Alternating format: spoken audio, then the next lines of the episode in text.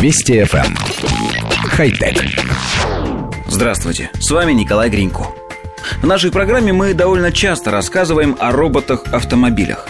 О том, какими датчиками оборудованы эти машины, о том, как передвигаются, о том, что за последние 6 лет с ними произошло всего 11 дорожно-транспортных происшествий, в которых не пострадал ни один человек и ни одно из которых не случилось по вине роботов.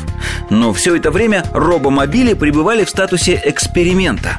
Отныне все изменилось правительство штата Невада дало разрешение компании Daimler AG на использование тяжелых грузовых автомобилей с системой автопилотирования на общественных дорогах. Daimler стала первой в истории компании, которая получила такое разрешение.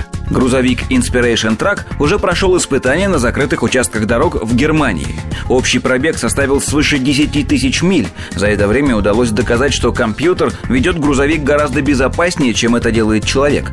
Как сообщает Daimler, система автопилотирования Highway Pilot не является полностью автономной, а предназначена для облегчения работы водителям-дальнобойщикам на длительных маршрутах. В грузовиках используется система стереокамер на лобовом стекле, радиолокационных устройств на левой и правой сторонах, радаров ближнего и дальнего действий.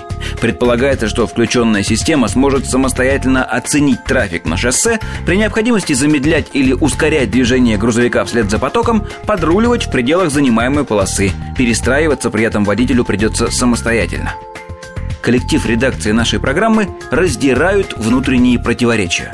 С одной стороны, мы уверены, что именно за робомобилями будущее, и что рано или поздно других машин на дорогах не останется. А с другой, мы никак не можем убедить себя в том, что это будет совершенно безопасно. Если живому человеку, виновнику аварии, можно предъявлять какие-то претензии, подавать на него в суд, набить морду в конце концов, то в случае с роботом это будет всего лишь ошибка оборудования, винить в которой придется разработчиков, которые неизвестно где находятся и непонятно за что отвечают. С другой стороны, количество аварий нам обещают снизить в десятки и сотни раз. Мы очень хотим в это верить. Хотя... Вести FM. Хай-тек.